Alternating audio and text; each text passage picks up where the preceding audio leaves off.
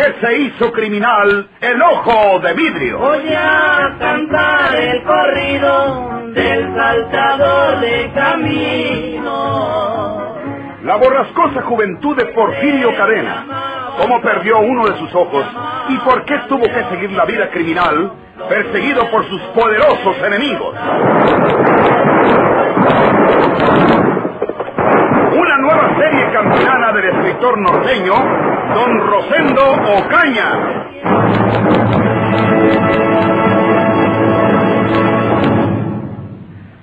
Señor fiscal, tengo algo muy grave que comunicarle en el caso del asesinato de Julio Bernal. Tome usted asiento, inspector. Lo escucho. El inspector Riverol acudía al fiscal en busca de un consejo. Aquello que acababa de hablar con Leopoldo Salinas y Antonia complicaba demasiado las cosas. Sin embargo, el jefe policíaco andaba con pies de plomo. Sabía que el mal ligero error podía costar muy caro. Enteró al fiscal de toda la relación que había entre Julio Bernal, su novia María del Carmen, Porfirio Cadena y el director del presidio, Alberto Galván. Por lo tanto, señor fiscal, hay dos caminos a seguir. Esta tarde, lo antes posible, puede usted recabar la orden del juez para sacar a Porfirio de la prisión con motivo de una diligencia judicial. Sospechará Galván, porque conoce bastante en jerga penal y sabe que ni se hacen las diligencias judiciales a estas horas, ni amerita esas diligencias un reo en el caso de Porfirio Cadena. Ya he pensado en ello, señor fiscal. Porfirio Cadena, el ojo de vidrio.com. Veamos otro camino.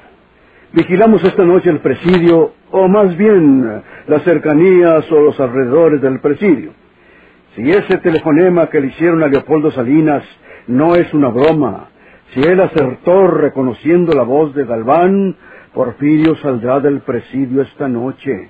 Y saldrá para cometer otro asesinato, quizá para intentar el doble asesinato de los esposos Salinas. Y echarle el guante cuando salga. O seguirlo cuidadosamente hasta saber lo que pretende entonces, evitar su atentado y atraparlo y luego obligarlo a confesar que el viejo Galván lo sacó la primera noche para que asesinara a Julio Bernal, que como novio de María del Carmen le estorbaba, y que a cambio de ese servicio Galván lo dejó salir esta noche, también para que saciara una venganza personal matando a Leopoldo Salinas y a su mujer. ¿Qué tiene que ver Porfirio Cadena con esas personas? Cosas del pasado, cosas de ellos, señor fiscal. Parece que los Salinas tampoco son ningunas palomitas impolutas. Tienen sus antecedentes borrosos, pero yo pedí mis informes a la policía de San Luis Potosí, de dónde provienen ellos, y no supieron darme ningún dato que sirva para acusarlos de nada. Una señora inválida era la protectora de otra con quien se casó rápidamente Salinas. Murió en un accidente la inválida. Quedó demostrado que fue un accidente, aunque hubo murmuraciones de que no había sido así. ¿Me entiende usted? Sí. La esposa de Salinas, aquella primera esposa que creo se llamaba María Inés, heredó a su protectora que era la inválida.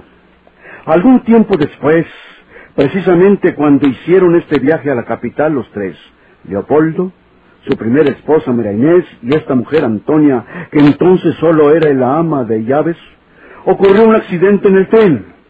La señora María Inés se lanzó a tierra cuando se hallaba en la plataforma del coche observatorio.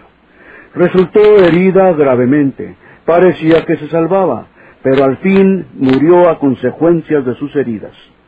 También se sospechó que ese accidente hubiera sido un hecho criminal, porque con la señora María Inés se hallaba el ama de llaves. Pero esta mujer declaró que su ama estaba enferma de los nervios, que de pronto se lanzó al vacío y que no pudo detenerla. La justicia corroboró esta declaración y no hubo delito que perseguir. ¿Y Porfirio Cadena qué relación tiene con esos hechos? Es lo que me falta explicarle. Porfirio había sido amante de la señora inválida. No recuerdo en este momento cómo se llamaba esa señora. Y resulta que Porfirio siempre ha creído que entre Leopoldo Salinas y su primera esposa, María Inés, disimularon o prepararon el accidente para eliminar a la inválida, con objeto de que ella heredara a su protectora. ¿eh? Y más tarde, entre el ama de llaves y el marido ese, quitaron de en medio a la esposa para quedarse solitos con todo. ¿No es así, inspector? Exactamente, señor fiscal. Y creo que, conociendo usted todos estos antecedentes, me entenderá mejor en este caso. Porfirio sabe que los esposos Salinas parten mañana para San Luis. ¿Cómo lo sabe?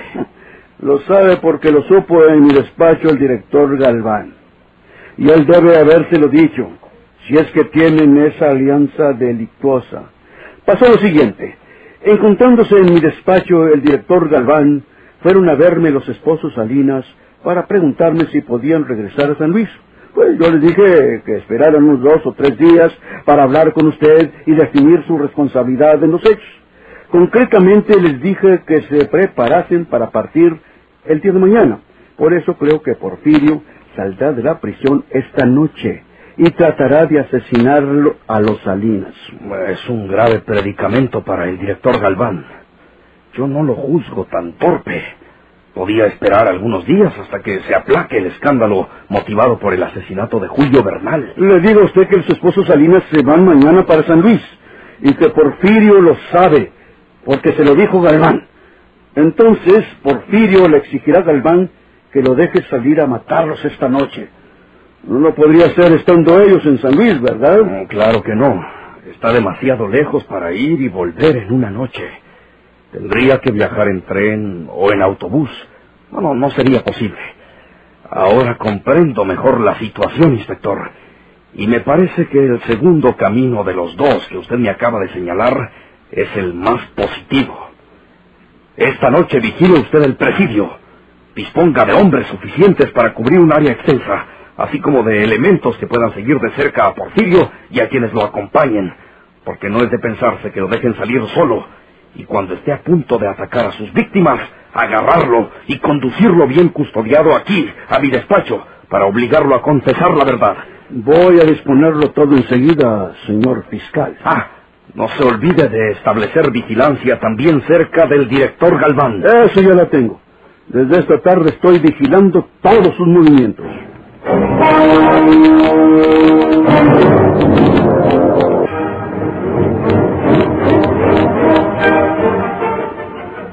¿Qué dice? No, pues no piensa en otra cosa que en salir esta noche. Ya le dije que saldremos a las once para que no sea tan temprano. Todo está arreglado para salir a las once. Yo ya le dije a usted lo peligroso que va a ser. La policía puede vigilar el presidio esta noche, señor director. Es un compromiso para usted y para todos. ¿Y crees que no lo sé? Hasta para el mismo Porfirio es muy peligroso. Lo pueden matar a tiros y luego investigarán por qué salió de la prisión y nosotros seremos los acusados entonces. O usted solo, porque también me pueden matar a mí los secretos ahora en la noche. Hemos obrado como unos imbéciles, comenzando con Porfirio. ¿Para qué le daba la cara a Bernal? Se hubiera cubierto el rostro, o no le hubiera hablado. ¿Por qué no le disparaba por la espalda? Si Bernal no ha gritado Porfirio Cadena, todo este escándalo no existiría. ¿Por qué no va y lo convence de que no salga esta noche porque lo matan? Es una fiera, no entiende nada. Cree que trato de faltar a mi palabra. Además, ya no me conviene ir a verlo en su celda. Puede sospecharse que ando en eso precisamente. Pues van a salir las cosas mal. Muy mal, señor director. Hombre, sí, ya lo sé. No hay más que un medio de evitar la catástrofe que se nos puede venir encima esta noche, Rito. Matar a Porfirio en su celda esta misma noche. Y luego Mm, aparecerá como una riña. Tengo quien lo haga. Habla con el borrado. Dile que yo quiero que lo haga. Llévalo a la celda de Porfirio, pero antes lo armas con un puñal.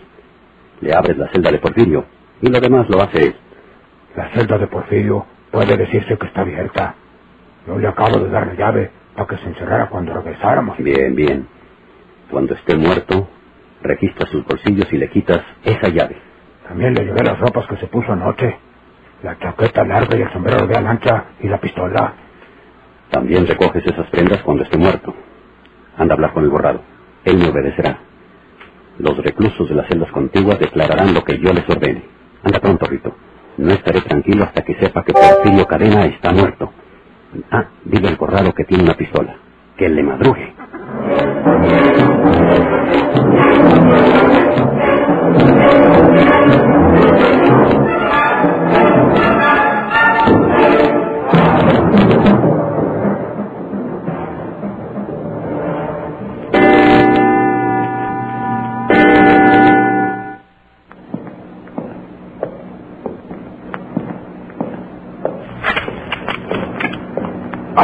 ¿Quién es usted? Soy el mismo que salió anoche con Rito, el chofer del jefe. Mire mi chaqueta y sombrero. Ah, está bien. Pu- Puede salir. Ah. ¡Oiga, no! U- ¡Usted es Porfirio Cadena! ¡Cállate, imbécil! ¡Ay!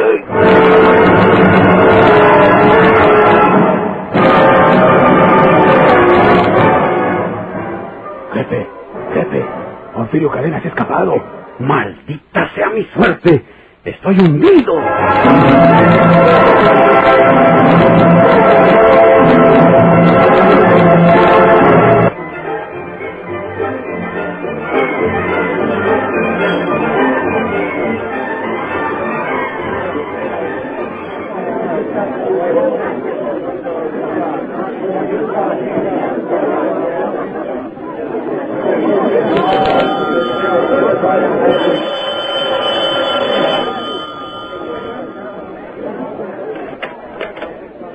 Listo.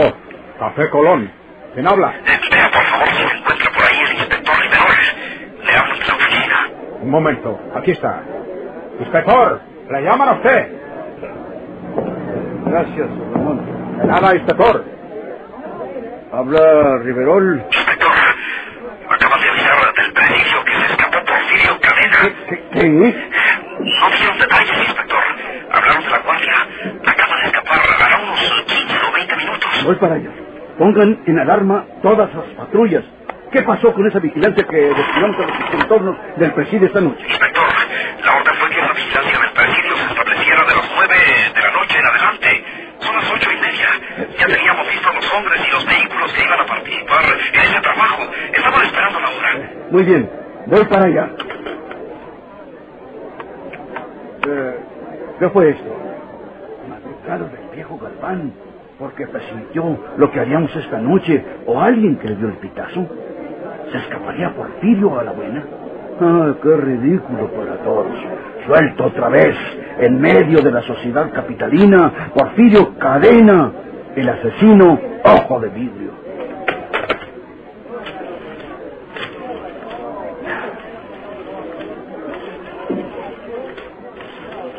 Esto hecho por tierra todos nuestros planes. ¿Por qué está gente? ¿Qué sucede? Comuníqueme a las habitaciones del señor Leopoldo Salinas. Tenga la bondad, señorita. En este momento,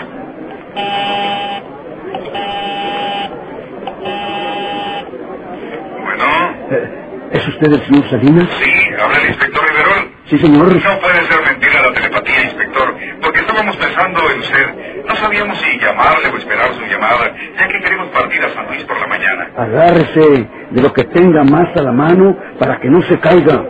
Porfirio Cadena acaba de escapar del presidio. No tengo tiempo de decirle más. No salgan a la calle, enciérrense. Cuidado con esta noche y ese chacal suelto. ¿Usted me entiende? No quiero perder más tiempo, pero esto tengo que hacerlo. Ya sea aquí o en la oficina. Ese tigre sanguinario no debe sorprender desprevenidas a sus presuntas víctimas. ¿listo?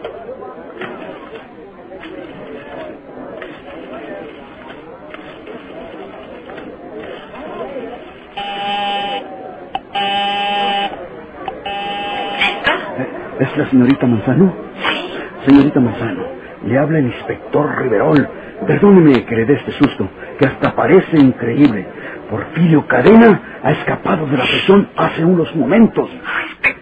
Llegando a mi oficina, voy a ordenar una estricta vigilancia en esta privada, señorita Manzano. Pero, por lo pronto, ustedes no salgan para nada.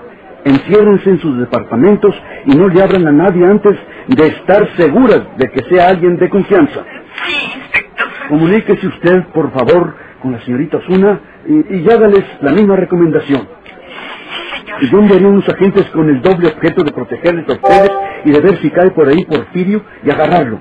Hasta luego, señorita Manzano. Sí, Solo una cosa me falta.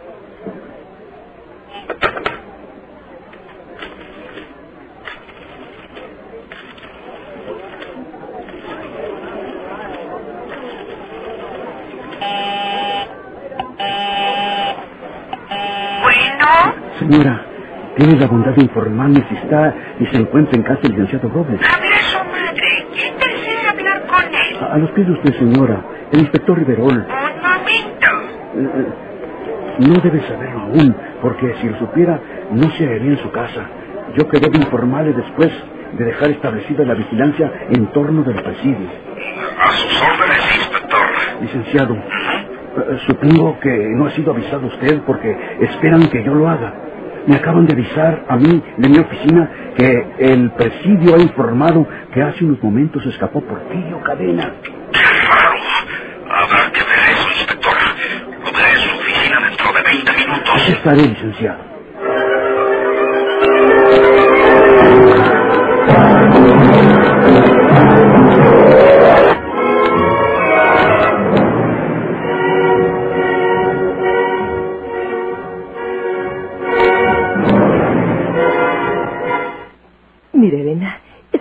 Quedes aquí conmigo.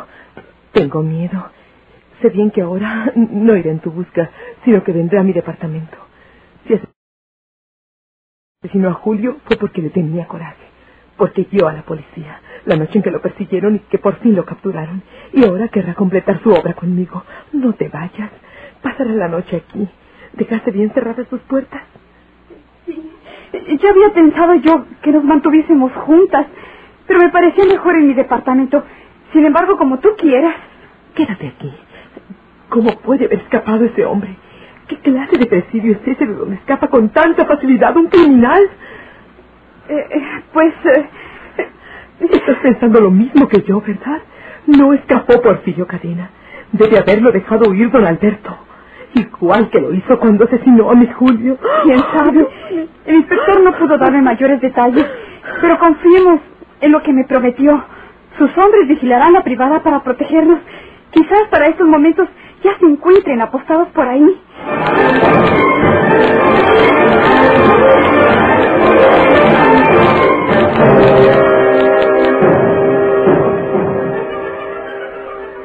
¿Cómo fue eso, señor Galván?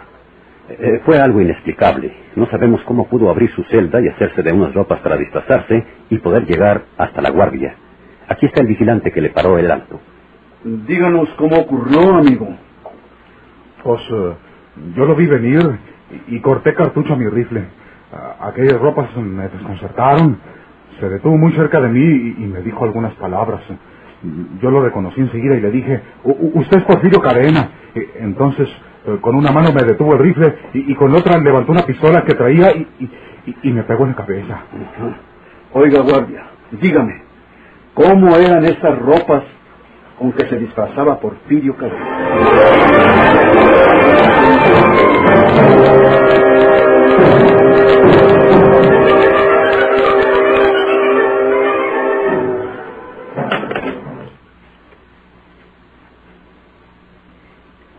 ¿Qué vas a hacer, Polo? Ahora verás.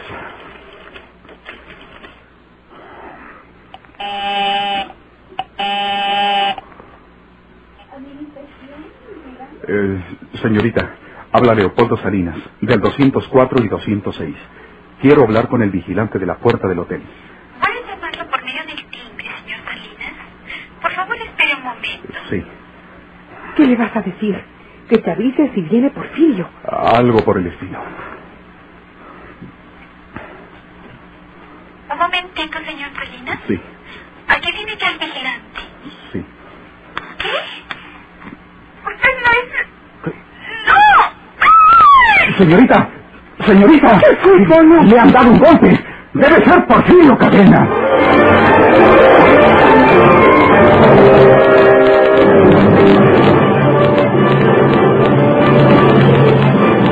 ¿Por qué se hizo criminal el ojo de vidrio?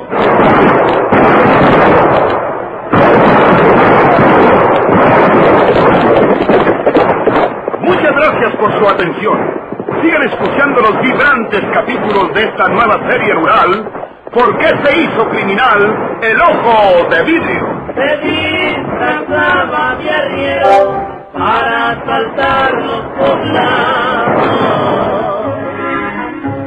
Burlándose del gobierno, mataba a muchos soldados, nomás blanqueaban los cerros, escudos encalzonados.